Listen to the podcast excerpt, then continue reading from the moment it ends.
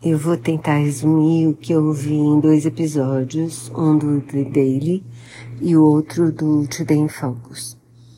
Que os protestos estão aumentando, que eles ocorrem em várias cidades da China, cidades imensas.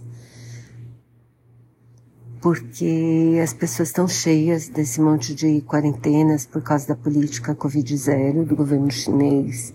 Essa é uma política que o governo mantém desde o começo da pandemia e que eles garantem que é o único caminho possível, mas as pessoas sabem que não é, porque o, o mundo está se virando aí com a pandemia.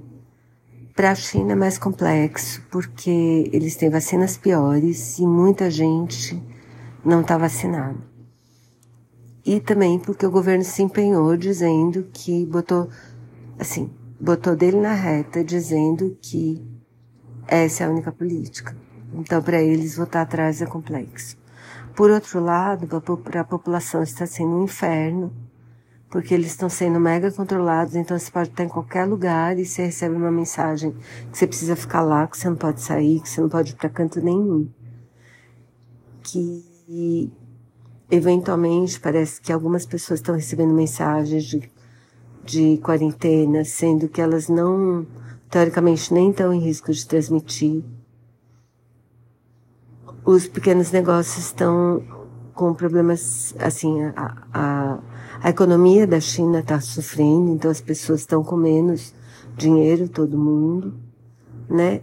E a repressão, e a China está tentando controlar isso com a repressão. Então, pessoas estão recebendo mensagens dizendo: Olha, eu vi você no protesto tal, o que, que você estava fazendo, né? As polícias estão mais, assim, estão Estou ocupando lugares onde os protestos estavam acontecendo. Então, as pessoas estão com medo, mas mesmo assim as pessoas estão tão indignadas sem falar da morte. Parece que de oito pessoas num incêndio, porque os bombeiros não conseguiram chegar porque o lugar estava em quarentena. Morreram crianças.